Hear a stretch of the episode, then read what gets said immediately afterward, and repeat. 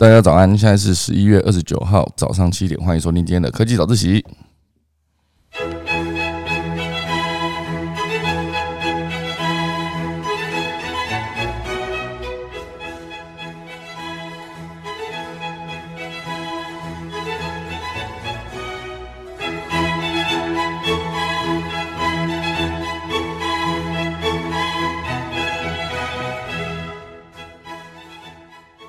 好的，今天的科技早起要跟大家分享的是，第一则是苹果，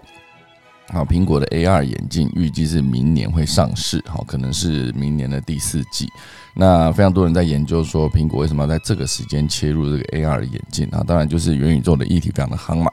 那其实苹果在 AR 眼镜的布局也已经是一段时间了，那只是明年算是一个很好的上线的时间。只是现在很多人在研究它的规格到底有没有可能是一个可以独立操作，还是一定要连着 iPhone 才能使用啊？这个等一下会跟大家简单的分享。第二则呢，会跟大家分享的是 Line 哈，Line 之前有提过，他们有一个短影音的平台，好，即将取代它的那个类似 Facebook 的动态时报功能，那它大量征求那个影音创作者。提供百万的奖金哦，总之他就是想要跟 TikTok 一决死战的概念啊，等下跟大家分享。第三个呢，就是讲到新零售，大家就在讲说线上的店，比如说电商啊，那很多人现在是在讲门市，门市就是直接实体线下的店面，就包括之前虾皮店到店。那现在讲到这个是阿玛总，阿玛松它其实也是电商平台起家嘛，那现在它即将开百货公司喽，等下来跟大家讲详细的细节。等下钟声过后呢，就要进入今天的科技早自习喽。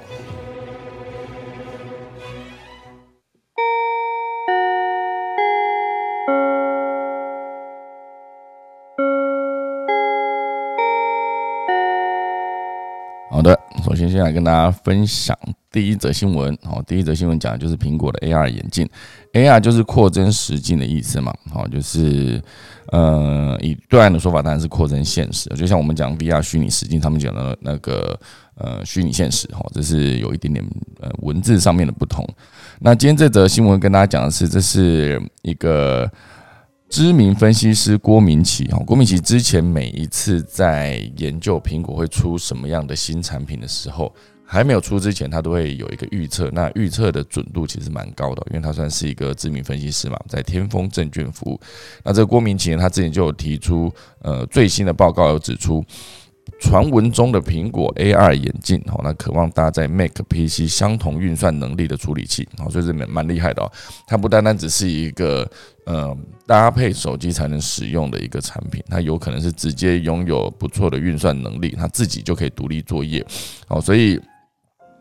这个处理器设计呢，就是成为这一款苹果产品的最大优势，与其他竞争对手有了显著的差异。好，而且这个独立使用，不用搭配 iPhone 或是 Mac 电脑这件事情，而且它甚至还可以搭配广泛的 APP 及其他服务的应用，而不是只有特定 APP 才能使用。好，所以它的概念有点像是它是一个载体，然后这个载体其实可以串联很多的服务。那这个很多的服务，它可以想象空间就很大。好，比如说你今天戴着这个 AR 的眼镜，那那还有另外一个说法，就是它至于它是一一个 AR 的眼镜，还是它是一个 AR 的头盔？哈，这其实有没有可能到时候是一个两种等级的产品呢？因为一个 AR 的眼镜的概念，它可能就是比较轻便一些，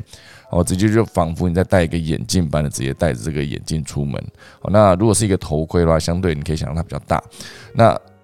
一般讲到头盔，你会想到说它有点像是 VR 的头盔，VR 的。概念就是，它会把整个你所有看得到的事件全部遮起来，然后去提供给你他们给你的画面。哦，这是 VR 的概念。那 AR 它当然就是直接你戴一个眼镜，然后你还是可以看得到外面。那你看得到外面的过程中，你的 AR 眼镜上面可以有一些相对应的资讯跑出来。好，比如说你在街上看到一个麦当劳的招牌，那你就可以直接透过这个 AR 的眼镜，直接在。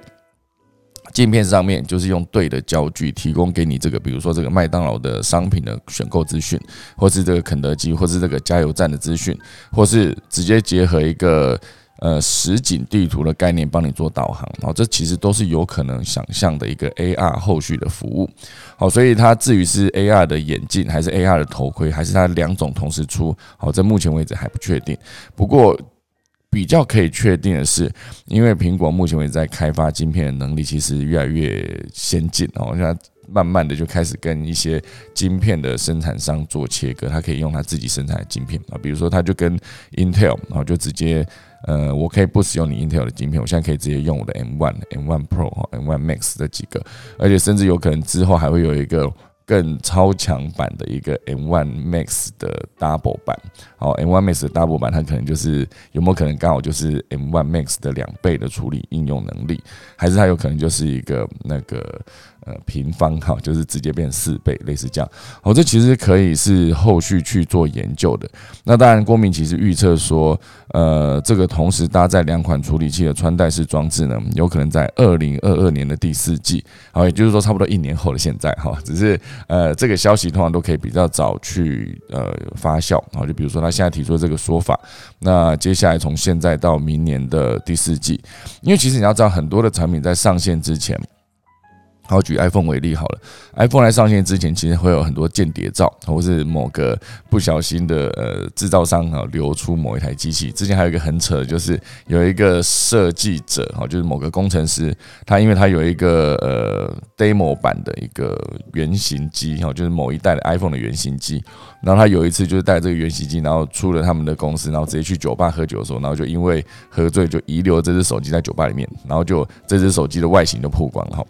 那至于他是不是真实，是真实状况是这样，因为后来那个呃新闻里面当然就报道说这一位工程师他就丢了他的饭碗嘛，被 fire 了，讲因为你流失了公司的机密。可是有没有可能是一个某种程度的操作呢？因为以早期。苹果在贾博士公布新产品之前，它所有保密的程度是非常非常的滴水不漏的哈。那时候不管是保密协定，还是从上到下贯彻这个，就是所有的这只手机，或者这个新产品，或者当时的第一代的呃 MacBook Air 哈，第一第一代的 iPad 哈，那第一代的那个 iPad、iPad Shuffle 啊、iPad Nano 等等，这全部都是在。真的从贾博士公开给全世界人知道之前，是完全没有人任何一个人可以有一个呃拿到他原型机的设计还是怎么样？好，所以后续当然越来越多。为什么大家会觉得说苹果发表会了无新意的原因，是因为你所有要发表的东西，在你呃发表之前。哦，全部都已经爆料完毕了。啊，不管是它的渲染图，哦，就是它可能以后会长什么样子，然后还有它的规格，哈，规格它的能耐可以到什么地步，全部都已经把它整理一个列表。然后整个到时候那个说明，呃，也不是说说明会，就发表会的时候，它逻辑其实只是，呃，把大家整理好的东西做一个发表而已。就是你看了觉得，哦，对，我是看过，哦，对对，那也看过，哦，这个外形差不多是这样，哦，这个有刘海，我知道，类似这样。你就不会有任何的惊喜感，就再也不会有第一次你从看到贾博士从一个牛皮纸袋拿出一个很薄很薄的 MacBook Air，然后你会觉得哇，怎么会这么薄，这么惊讶啊？看到那个很很放大版的 iPhone 的那个 iPad，第一次看到 iPad 那种感觉，第一次看到那个呃 Watch 不是他的哈，就是呃他的那个时候的版本的 iPad 哈，全部都是透过贾博士的手展示给大众知道。哦，所以呃，很多的新品在上市之前，当然它需要很多的呃，因为不可能说一上市制造商才开始做嘛，好，所以逻辑上它一定是提早做好，才可以在呃，通常苹果就是发表会结束之后一个礼拜，你就可以直接购买。好，就官网可以直接上架。那你不可能所有的产品都是你发表一发表之后才开始做，然后一个礼拜要做完所有全球供应链上面的所有可以销售的手机，不可能。哦，所以你提早做。那还有另外一块相当需要配合的就是周边商品。好，比如说呃手机壳。好，比如说连接线，好，类似这样，呃，有没有可能之后，因为苹果在欧盟的施压之下呢，有没有可能之后就全面把它的 Lightning 的头改成 Type C？好，如果有，那对我我这个使用者来说也是相对方便，因为毕竟我的笔电充电器也是 Type C，好，所以就是一个 Type C，我可以直接有一个呃这个充电线的功能，可以也当充当连接线，好，那相对就比较方便，就额不用再额外去买一个 Lightning 的线，好，所以所有的周边都必须要提前的配合，因为。就算是 iPhone Ten、iPhone 十一、十一到十二，它其实边角都不一样啊。原本十一的边角比较圆弧，然后十二的边角就是比较直角。我说的边角不是说那个正面看了，是从那个诶。不是从上面这个手机屏放在桌上，不是从上往下看，因为上往下看，它的整个圆呃周围都还是圆角嘛。那你是从放在桌上的时候，你从桌子的侧边看那个手机，你就看得到它的厚度之外，你也看到它那个侧边，它就是直角，比较不是像那个 iPhone 十一的侧边的圆角那种设计。好，所以有一段时间甚至有嗯，因为因为十一跟十二它其实顶顶规款都有三个镜头嘛，好，所以。不管是镜头配置的位置，还是三颗镜头配置的位置，其实都蛮接近的。那段时间，甚至还有一个手机壳，它主打就是我可以直接做出一个好像是直角的一个呃手机壳，然后你直接装在你的 iPhone 十一上面，你就可以拿出去跟大家说：“哎，我是 iPhone 十二。”对，虽然是有一点阿 Q 啦，可是对我来说，这是一个很好的例子。好，就是所有电脑，哎，应该说所有的手机的周边，它其实都可以提早跑。就是当你，因为你你你也不可能等到那个供应商直接上市，你才开始研究你要怎么设计你的手机壳跟手机周边，所以一定也是提早。好，所以当那个。所有的资讯第一时间就已经公布在市场上，哈，不管是可能经销商他会知道说接下来的手机的版本会长什么样子，然后你的那个 iPhone 的手机壳的厂商一定也要知道，因为从 iPhone 十一跨到 iPhone 十，它的侧边就完全不一样，好，所以有可能是你 iPhone 十二出的时候，当大家开始买 iPhone 十二，那 iPhone 十一的当初没有卖完的手机壳，它就变成了库存，库存到最后你就你也很难去把这个库存消掉，因为。大家如果都往换下一代的手机的话，那其实旧的手机壳是没办法装的。好，就像现在很多的 iPhone Ten，哈，iPhone Ten 那时候的那个呃，因为 iPhone Ten 的。镜头，iPhone 10的镜头其实是长条形，它不是一个像 iPhone 十一、十二、十三，它有一个正方形凸出来在那边，不是，它就是一个长条形的。哦，所以那个手机壳对于 iPhone 十、十一、十二、十三来说都是不能用。那有没有可能接下来 iPhone 十四，它可能在外形设计上再做一些改变，然后改变之后，可能那个手机壳不呃那个相机的镜头不再凸出来。那当它不再凸出来的时候，手机壳的设计也都不一样了哈。哦，所以这个相关的新闻呢，虽然是应该是说这个回到这个 Apple 的 AR 眼镜哦，它当然有可能是明年的第四季推出啊，二零二的第四季。不过呃，这个郭明奇有预测说，较高阶的处理器渴望拥有 Mac 版的 M1 晶片相似的运算能力，哦，这其实就算蛮强了。就是他把那个晶片直接做在这个眼镜上。呃，另外一个处理器则是负责呃感测器相关的运算。哦，他指出，AR 眼镜需要单独的处理器，因为感测器所需的运算能力明显要高高于 iPhone。好，所以 iPhone 的手机它当然功能上来说，你看通讯是一个功能，娱乐也是一个功能。那很多时候你可以直接在手机上面处理一些公式。那至于这个 iPhone 上面的感测器，比如说它有陀螺仪啦，好，然后它有那个，嗯。呃，有一个新的版本，它好像还可以做光学的测距，就是用手机的镜头就可以量出一个长宽高这种感觉哦。这这这是一个功能，它感测器上面，当然 GPS 定位其实也是其中一个感测器相关。那只是为什么 AR 的眼睛会需要更完整、更高运算能力的感测器？那是因为。A.R. 的眼镜，它其实就是一直透过你看到的东西跟那个镜头收集到的东西，然后去直接做一个匹配资讯，然后它就需要提对的时间提供对的资讯在这个眼镜上面给你，所以它在感测器的需求上面一定是希望它的等级可以越高越好。好，所以。好，就有一个举例哈，就比如说 AR 的眼镜至少需要六到八个光学模组，才能同时为用户提供连续影像的透视 AR 功能。哦，六到八个光学模组，那相较之下呢，一个 iPhone 最多只需要三个光学模组同时运行就就可以完成，而且甚至它不需要连续执行运算。好，所以我相信以后 AR 眼镜它其实在提供资讯跟做周围环境感测这整个呃，严格说起来。应该是比 iPhone 需要更多的感测器来做运算。好，那至于在显示荧幕上面呢，这个郭明奇有预测说，它将配置两个 Sony 的微型 4K OLED 幕，好，意味着也会支援 V VR 的功能。好，那当然，这郭明奇还有提到说，这个 AR 眼镜若只定位成 iPhone 或者 Mac 的配件，就不会利于它的产品发展。好，所以应该要成为一款独立运作的 AR 眼镜才可以。哦，所以这就代表说，它可能会拥有自己的生态系统。它这个生态系统甚至会比 i 呃 Apple 的 Watch 好苹果的手手表。因为苹果手表严格说起来，它当然也是可以独立运作啦。可是它有很多的应用，可能是需要跟手机同步作业啊。比如说我在手机上面有收到一个讯息，那这个讯息可以直接出现在我的手表上，或者是我直接透过我在外面运动的时候，我听音乐，然后我可以直接透过这个手表调大小声等等。它其实跟手表跟手机的联动，呃，比例上还来说还是应该会比之后的眼镜高。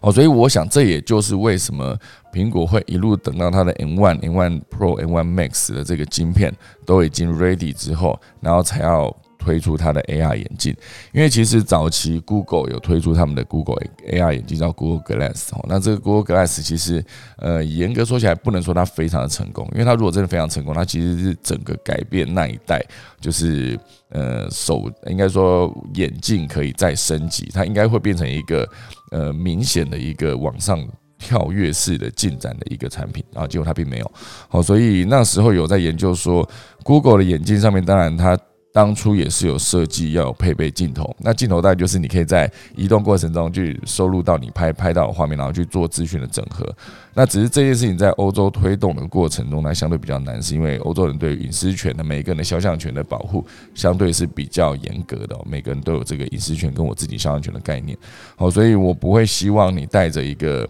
呃，我不会希望看到一个戴着 Google 有一个呃那个叫什么呃摄影镜头的一个眼镜，我不想出现在这个人的面前好，所以这就是为什么呃我也知道大家不想要出现在这个我的镜头里面，所以我戴这个眼镜上街，相对对我来说也是个困扰，因为大家一直闪避我啊之类的。哦，只是这个 AR 眼镜这个逻辑之后有没有可能变成一个当大家都戴着 AR 眼镜的过程，或者是以后就真的在更进化变成 AR 的隐形眼镜？好，因为隐形眼镜你在戴的过程中，你可能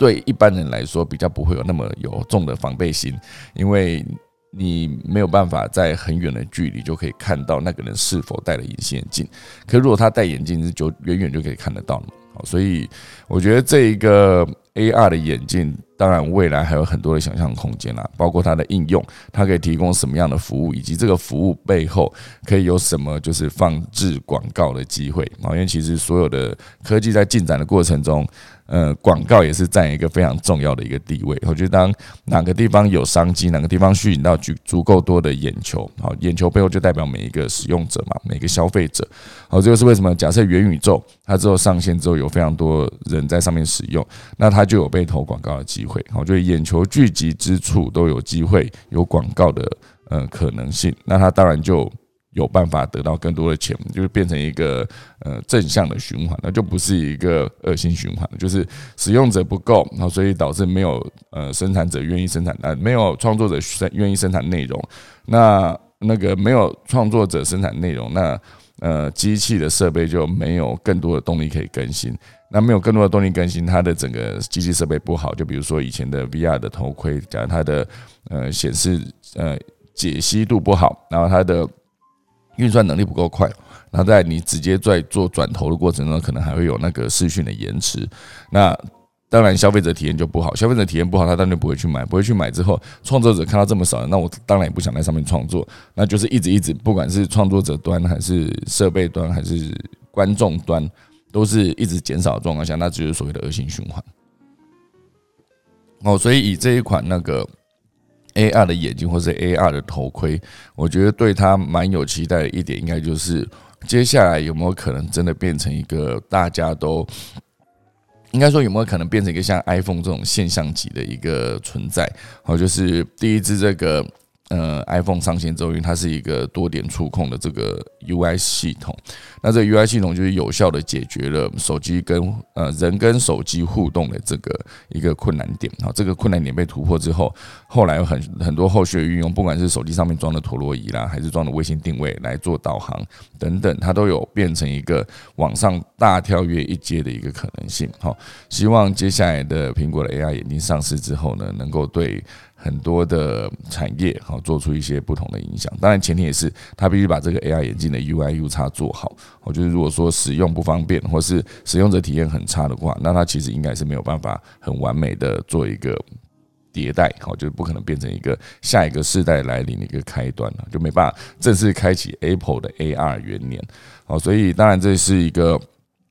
呃，明年第四季会出现的一个商品。那当然有另外一个议题分析是说，希望苹果可以在十年后用 AR 的头戴装置直接取代 iPhone 哦，所以以后有可能不会出现一个东西叫做手机哦，也许以后也不会出现一个东西叫做电脑。你就是在跟十年、十五年后的小朋友说：“诶，我以前在打电脑，他还不知道那是什么东西，就什么东西是电脑，因为电脑在你的生活周遭已经无所不在。好，有可能你那个镜子装一个晶片，它就变成一个可以直接跟你互动对话，然后可以直接照镜子，它就可以测出你呃身体的线条，甚至还可以直接给你有一些身体上面的数据。我觉得有没有可能以后一个镜子是直接联动你的体重计，直接站上去的时候，那一个镜子跟体重计，它可以直接同时把资讯。更详细的身体数据，所以你可能直接在家里就站一个体重机，就完成一个 in body 的测试，好，这类似这样子。那有没有可能以后桌子上面也是有晶片，然后所有的玻璃窗，然后你的电视、你家里娱乐影音设备全部都是连上网，全部都是有各自的运算晶片，就是之前二零一七年讲的物联网，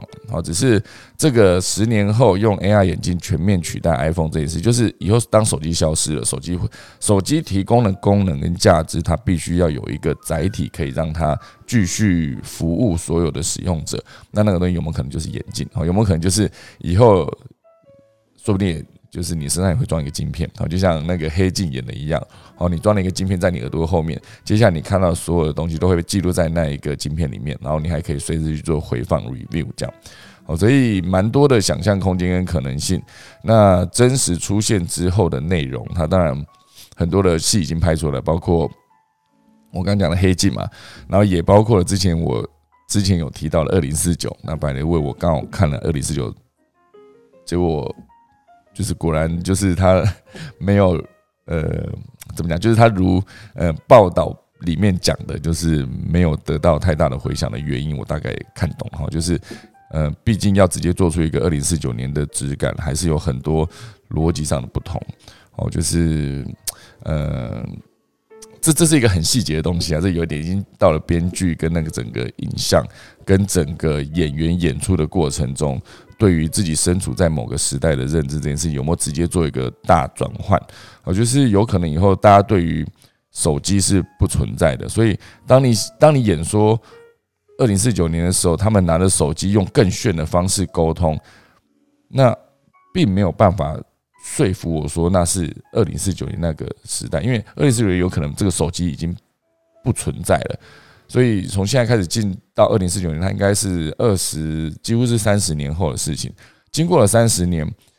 大家对于手机这个东西是它会消失不见而存在在你生活中到所有地方，还是它是？一样是一个实体的手机，只是它上面有一个更绚丽的投浮空投影功能。我觉得我是比较倾向于前者，因为有可能手机会直接消失。好，所以当他拿着戏里面拿着手机，手机出现很绚丽的那个那个浮空投影资讯这件事情，我就觉得这件事情对我来说是没有办法说服我说那是二零四九年。好，所以还相还有相关很多的细节对我来说就是。它必须是一个完全改变的状态，好，所以这就是今天的第一则，呃，郭明奇，好，就是苹果之前的在大家爆料苹果资讯的时候，他就是命中率非常高的这位，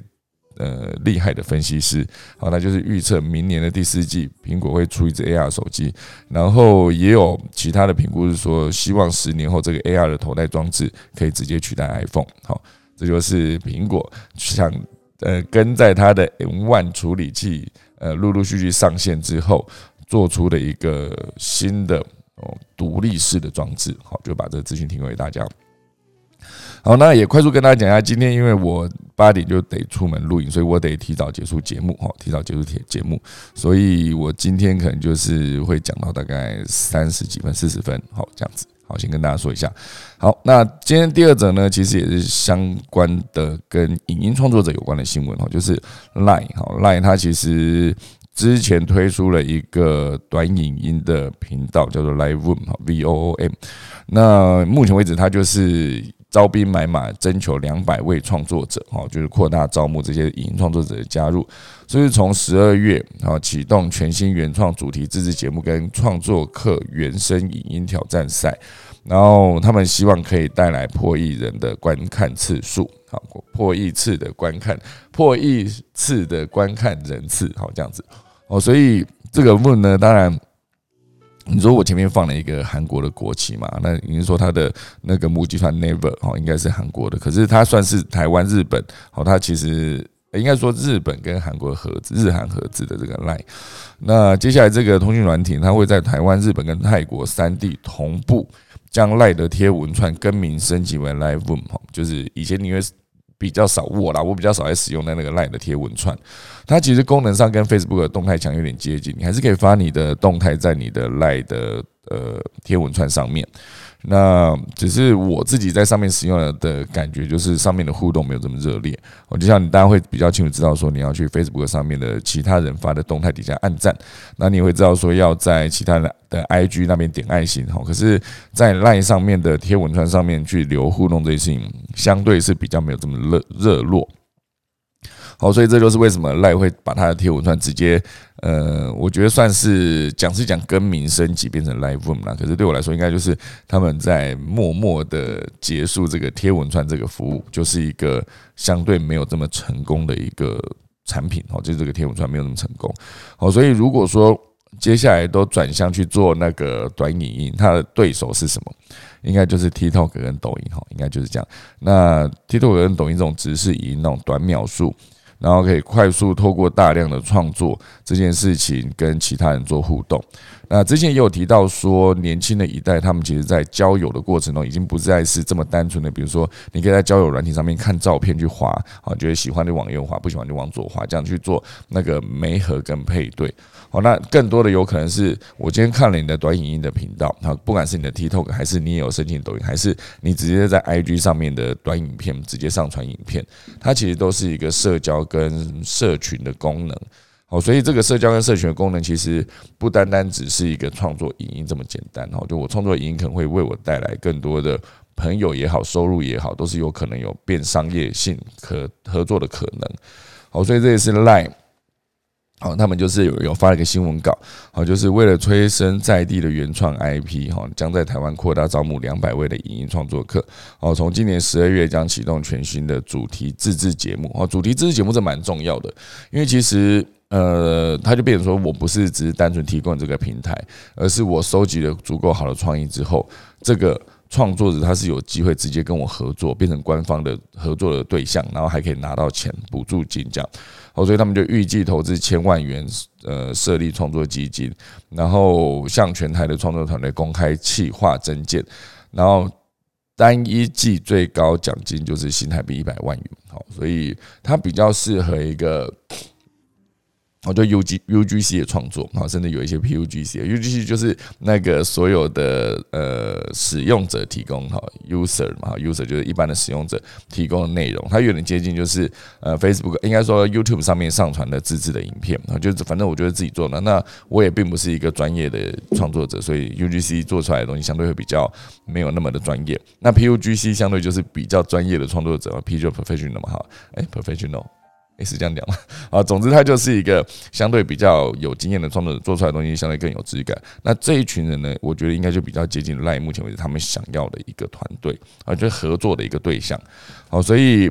呃，赖他之后当然也会延续创作者的盈利功能哈，只要赖的官方账号追踪者达到三百人以上，而且一个月内呢账号的影片累计观看三十个小时以上，就可以快速申请盈利功能来获取广告分润。那赖它有一个特色就是它的群组的经营这件事。算是蛮强势的哦，就是呃，很多人在赖上面，因为或者是很多人你会知道，你根本看不到他有一个 Facebook 粉丝团，也没有看到他有 IG 账号，也没有看到他有个 Facebook 社团，其实都没有。他可能光靠一个赖的社群哦，就是大家在社群里面聊，我到底需要什么，然后有没有大家也同样有这个需要？假设我要买这个食物，或者买这个零食，或者买这个奶瓶，好等等。如果大家都有需要的话，里面就会有一个主，就他直接去做团购，直接去谈，或者是有些的。呃，操作方式就是，反正我这个池子里面就是这么多人，那我就是每天去收集我自己也想买的一些不错的商品，然后直接把大家想跟团的直接跟进来，直接快速的私讯下单就完成了所有的合作。那后续只是差付款嘛，就可能货到付款，或者是直接先转账，然后先刷卡，然后接下来就是可以等的商品收到。好，所以我觉得赖的社群功能其实算是以群主这个逻辑来说，算是蛮强的。因为因为以目前为止，不管是在工作上啊成立了赖的群组，或是你在同学讨论报告啊成立赖的群组，或是家人联系感情啊成立赖的群组，那当然还有你如果真的是想要想要做这些团购，讲抢便宜捡好康，哦捡便宜抢好康啊，其实都有可能在赖上面发生跟完成。那当然，我觉得如果他们真的要回到跟 TikTok 的竞争来看。我觉得 TikTok 有一个有一个。你可以说它是很野蛮的优势，哈，应该是这样讲，就是在 TikTok 上面，你使用任何的影音是合法且被鼓励的，哈，就是它有一个功能叫做拍同款嘛。假设我今天看到这个人他在唱歌，他唱的很好，或是我可以直接截取一段电影的声音，然后直接去。扮演一个对嘴的角色，因为那个声音的张力都很够，然后那个配乐质感都做得很好。那我要做的事情只是我在一个有质感的地方直接拍，应该说我在一个地方直接拍出一段影片，把它剪成一个有质感的画面。只要我对嘴对得好，其实看起来就好像我真的是演这部戏的人。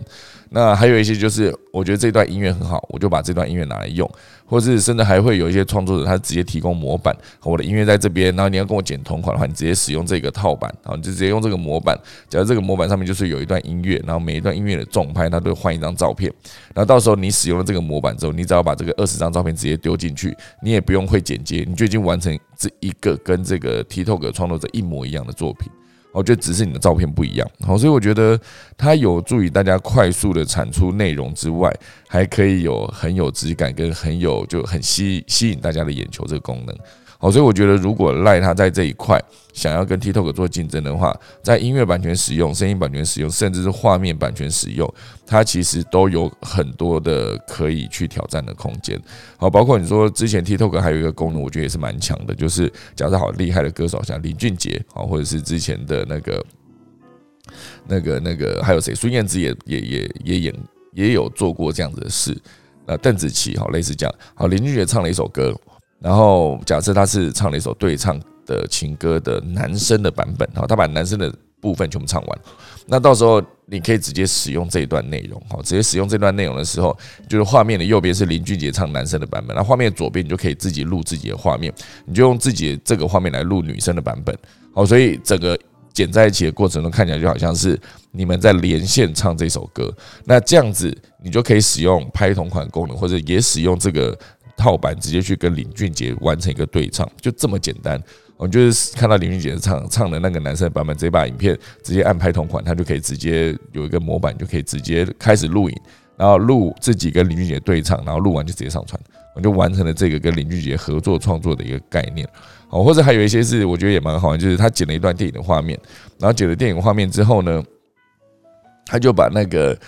主角的戏全部换成自己的卡，好，就是假如是一男一女来对话，那女主角可能是好假设怎么样，Angelababy，好，就是 Angelababy 跟假设黄晓明在对戏，好了讲一段话，那你可以把那个 Angelababy 的戏全部留着，然后你自己去扮演黄晓明那那一看，因为镜头转过来拍你的时候，你觉得哎，就是你自己，然后转过去就是拍那个 Angelababy，就就变当场变成你们两个在对话。好，类似这样子，不管是声音还是影像版权的使用，很多在 TikTok 上面相对的那个顾虑是比较小的，而且是甚至它是一个被鼓励的一个过程，这才有机会变成一个快速大量累积声量。好，这也就是为什么很多的歌，很多的人，他们都是从抖音开始红回实体的。呃，就现在很多的有有名的歌，其实都是因为在抖音上面被大量的使用。它使用也不是说使用整首，而是使用的某一段，比如说刚好进副歌，比如说中间有一段很经典的一个配。乐一个很经典的过场，那全部都有可能变成一个抖音经典的存在。好，所以我觉得这个总种的内容啊，当今天赖想要踩进来跟 TikTok 做竞争的话，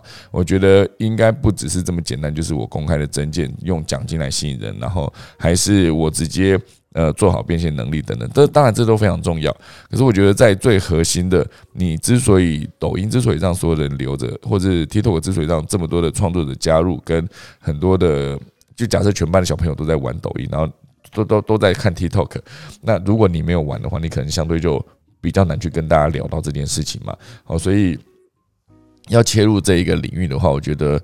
还有很多的要。完成的挑战，好，就是不单单只是吸引创作者进来这么简单，所有的互动啦，所有的社交啦，这等等，或是后续的一些界面，或是就我刚才讲的关于声音跟影像的版权的使用，因为所有的声音跟影像的版权使用在 YouTube 上面是不被允许的，应该至少可以说它是一个不被鼓励的。我就是我不可能直接去偷某个创作者的整段声音来变成自己的影片嘛。啊，虽然还是很多人这样做，那虽然 YouTube 在这件事情发生之后。他的处置方式还是他会告诉后面的创作者说，你用了这一段声音是某一个创作者的版权。那当然他不会把你下架，可是他会跟你讲说，那你之后所有的创作者的分润都会变成原来的那个呃版权所有者的那个人的分润，然后就不是你就没拿不到钱，那他可以。而这件事情在 TikTok 上面，在抖音上面，其实你用了别人的声音，用了别人的影像，然后创造出来累积下来的流量，跟你自己的订阅数也好，你的追踪数、你的按赞数也好。嗯，都是你自己的资产。那资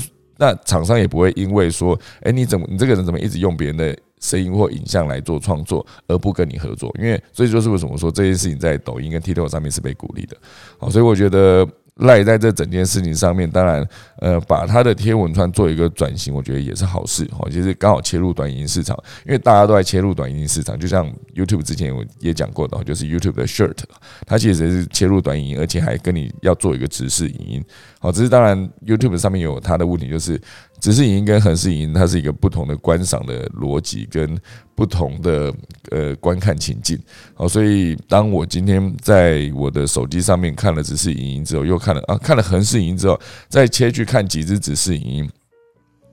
它即使在看的过程中，当然我必须转手机的方向嘛。那另外一块就是，它会把那个浏览记录完全变成同样一个。就是，这就是我的 YouTube 的账号的浏览记录。可是对我来说，我希望它是分开的啊。只是短时间之内，我觉得在以 YouTube 来说，应该是不可能，因为它 YouTube 的 APP 上面既有的使用者就这么多，观众就很多嘛，你就不可能直接全部把这个放掉，而我重新再开一个 YouTube 的 Shirt 的知识营的 APP 啊。所以我觉得这就是他们本质上面有一点点的落差啊。那接下来就看赖他进来之后有没有可能变成一个很成立的商业模式。好，好，这就是今天第二则。今天第三则呢，会跟大家聊到的是亚马逊。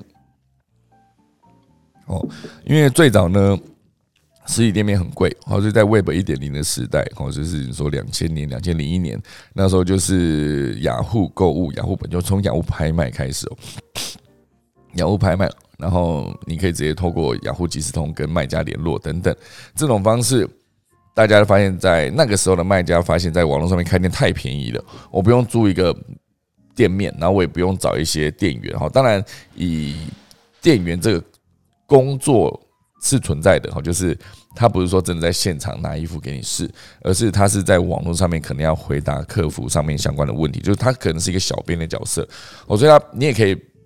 你你没办法直接说他是个店员，他简单说他就是一个处理网站上面所有的相关事务的一个小编哈，就是网络上面的操作者，他并不是一个。做的事情是跟店员一样，可是他并不是一个店员，好，所以你不用租一个店面，你也不用找这么多的店员，然后也不用一直去折衣服，好，那你要做的事情就是把你所有的衣服拍完照，拍漂亮一点，然后上传，然后把网站建置好，然后金额拉好，然后把。客户这件事情维系好，其实你就可以很快的做好你的生意。好，这是为什么那时候 Web 一点零时代那个东京卓一，它可以做到年营业额好几亿。好，这是一个很厉害的一个品牌，在那个年代就做到这个成绩非常厉害。那当然后来大家知道说东京卓一后来也遇到一些状况，所以就不像当年这么的红了。现在以现在这个年代，甚至之前还会爆发什么欠薪啊等等，所以。那是 Web 一点零的时代，大家会记得说，在网络上面开店超级便宜，然后甚至包括一一路到呃二零零九年 Facebook 进来，然后包括呃 Facebook 后来成立了粉丝团，那粉丝团的功能。就广泛被所有商家所应用的时候，一开始触及率非常的高哈，所以获取新客户跟接触所有的顾客的成本非常的低，也就是所谓的流量红利的时代，就是在差不多二零一四一五一六年那时候，就包括空姐忙什么刚上线那时候，其实也是网络影音的流量红利时代。好，因为如果是以网络粉丝哦吸引大量粉丝的红利时代，可能再更早一些。可是因为二零一五一六那时候，Facebook 才刚推出它的影片服务，为了跟 YouTube 一争高下嘛，所以推出了自己影服。之后呢，当然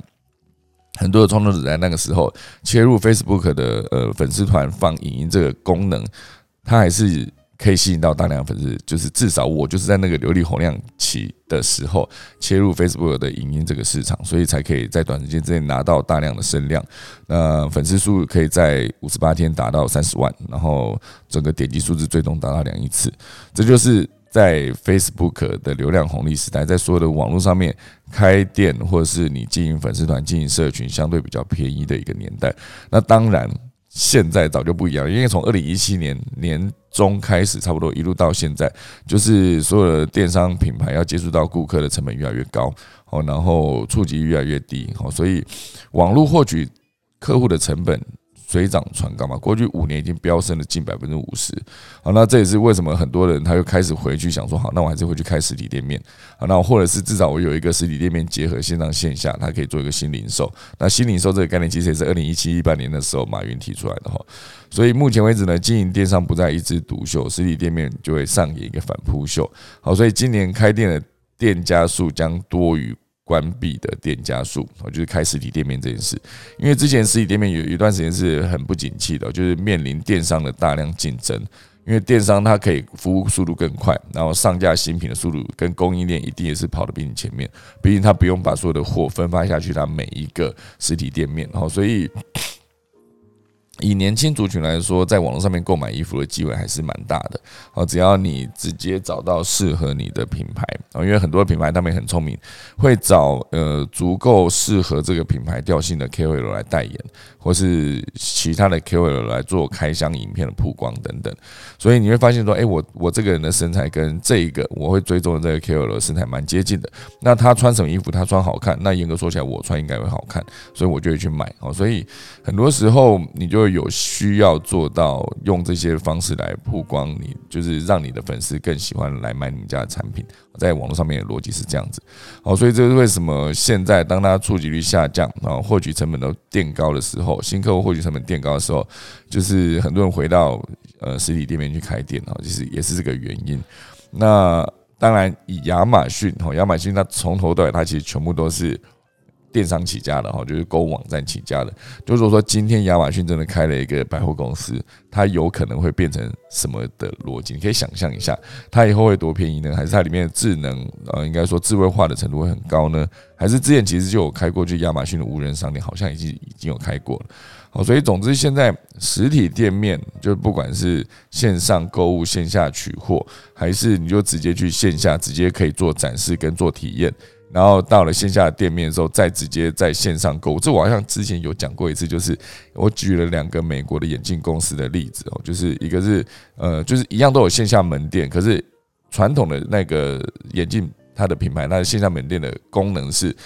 消费购物，然后就直接业绩是直接算在每一家分店上的。它的功能性不是体验，而是直接货真价实的把商品卖出去，把钱赚回来。这是第一间传统的。第二间它是线上起家的眼镜店，然后它的实体店的功能，它其实就让你做体验。你只要去体验完之后，你到任何一个你你回到家在平台上面下单，然后到任何一个地方取货，或者是直接让他从那个门市直接把眼镜寄给你都好。线下店的功能，当它是体验的时候，它要推行线上线下整个就相对比较简单。因为如果说你线下店是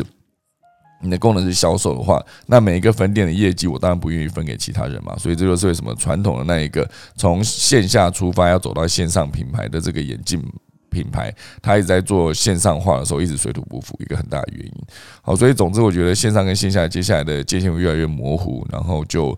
就包括你说现在连那个阿玛总都开始开了实体的百货公司嘛，所以未来是形势会变怎么样，就还值得大家好好的观察。好嘛，那接下来其实还有一大堆，就关于那个 NFT 啦，关于那个全联跟那个大润发等等那个，我我其实准备蛮多内容，只是今天应该是来不及了哈。所以我们今天就快速的把今天的节目结束，然后我们来看看我们的何明燕老师有没有什么要补充。老师早安。啊，是的，我在捷运上，不知道会不会太吵？还好哎，完全没听到声音。哦可能待会开门就会很吵。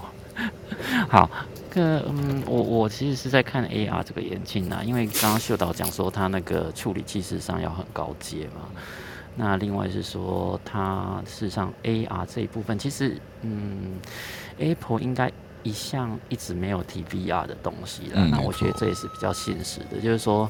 在这个其实整个应用来讲，其实你 VR 需要外界的内容制作，需要很重的成分。嗯，这部分如果光只有一个 AR 眼镜，我觉得是比较难以成型。所以它应该一直强调 AR 的东西。所以秀导之前事实上提过，那个原矿照片上面可以照到大家的 logo。我觉得未来可能在这种内容输出，嗯，然后呃，可能去照呃附附近的环境的一些地标什么，重新再去应用，我觉得可能这部分会是不错的。不过我比较有一个问题，就是它可能因为要用高阶晶片，它的那个散热事实上是需要很强的，嗯，所以我会比较抗生说它这 battery power 就是这个电池能够持续多久这种应用的方式。那另外就是秀达我刚刚讲这种隐私权，嗯如果到时候你戴着眼镜，如果有拍照功能，我觉得大家可能会蛮抗生的。这个。还是一个需要解决的课题。嗯嗯，那日本曾经在这一部分做，就是说，你如果有拍照功能或什么，你上面是需要闪灯的。嗯那要告诫外告知外界，我不太知道到时候会不会有这个设计这样子。嗯。就像他们当初拍照，也要要求你是有声音的，你不能是进没有声音。所以当你按下快门是有声音，这些都是告知外界的动作。嗯，OK OK，好，老师已经到圆山了。我有听到哈，对我觉得这隐私是非常庞大的问题啊。我觉得这真的是短时间之内，如果你戴了一个眼镜，然后那眼镜是个智慧眼镜的话，其实你是没有办法解决这个问题的，因为大家你不知道怎么样做后续的规范。那你要那个戴着眼镜的人不能上街嘛，也不可能啊。那你上街拍到人之后，你要跟每一个人签那个受肖像权授权同意嘛，也不可能啊。所以这个后续。可能还是需要做一个研究，我就变成说有没有可能它是没有拍照功能？可是没有拍照功能的时候，它要怎么样去判断说我现在看到的是什么东西，然后来做辨识，给你相对应的资讯？就比如说我现在戴着这个眼镜看到麦当劳，那照理说应该是要给你看呃那个它的购物资讯啊，比如说你可以买什么餐什么餐什么组合搭配比较便宜等等。可如果说它没有这个眼镜，那这个眼镜没有那个摄影机功能的话，那你没有办法去判断这个。东西就是麦当劳，它当然自然而然没有办法告诉你后面的相关的商业的资讯。好，所以这个是我一直觉得，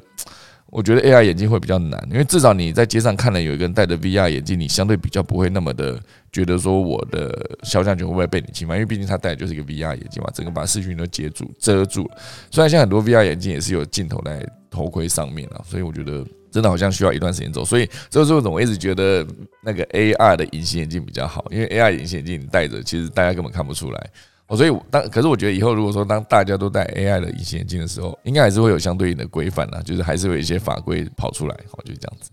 好，目前原矿照片事实上已经可以处理类似。AR，因为它会照到 logo，嗯，logo 就有机会去处理说呃网络的连接 或资讯啊。我觉得 Apple 应该会从这一部分下手。那至于可不可以摄影或拍照，我觉得可能会看一看它的状况。嗯，我是比较保。嗯，了解了解。对啊，所以这个的存在是需要被克服的，我觉得。好。因为等一下就要出门了，所以我今天得要提早结束我的节目，差不多五十分关吧。哦，所以就是等下五十分的时候，我就得打个下个钟。然后明天礼拜二、二三四应该都还二三还是还是六点到哎，还是七点到八点。可是礼拜四的话，因为礼拜四七点就要录影了，所以。礼拜四有可能会先在礼拜三的时候预录，再播档案哦，有可能是这样子。那那礼拜五又恢复正常，所以本周呢算是一个呃非常忙碌的一周。那就是从礼拜一这个做到五十分开始，好不好？好，维尼是要开麦讲话吗？还是不小心按到？应该按到。好，不小心按到。好的，好，那今天就感谢大家来收听了。现在时间来到了七点四十八分了，那我等下差不多就讲一下农民历。那就要差不多要打下个钟喽，好吧？我现在看一下农历，好了，好，今天是二零二一年的十一月二十九号，好，就是礼拜一。那它是农历的十月二十五，哦，十月二十五其实已经呃快要农历十一月了。其实我之前应该想说，我还想要再增加的农民历里面有一个重点，就是二十四节气。哦，这二十四节气感觉是可以讲一下，可是今天还没有准备好哈。好，今天的宜跟忌跟大家分享一下，宜破屋跟坏环哈，就是今天可以拆房子啊，哦，就讲，宜好少。一只有两个，那忌呢？忌是月破啊，月就是月亮，月破就是破坏的破。那月破就是诸事不宜的意思啊，所以今天不算是个好日子哈。今天大家不是好日子的情况下呢，大家出门就多多小心了，不要去求婚，不要结婚了，可能会失败哈。类似这样子。好，今天是二零二一年的倒数三十三天喽，好不好？剩下三十三天就要结束二零二一年喽，很难想象哦，那时候我才开始倒数，想出来开始做倒数的时候，可能一百多天吧。一百多天嘛，有没有可能有吧？因为六月三十号是，也七八九十十一，对啊，对的，我是从一百多天一路倒数到现在，已经剩下三十三天了哈。就是希望最后的三十三天呢，大家可以好好的把握一下，然后呃，最后冲刺一下二零二一年的年年底，然后明年开年就会有一个很好的开始，好吧？好了，大家钟声过后就要结束今天的节目了，我现在打一下个钟吧。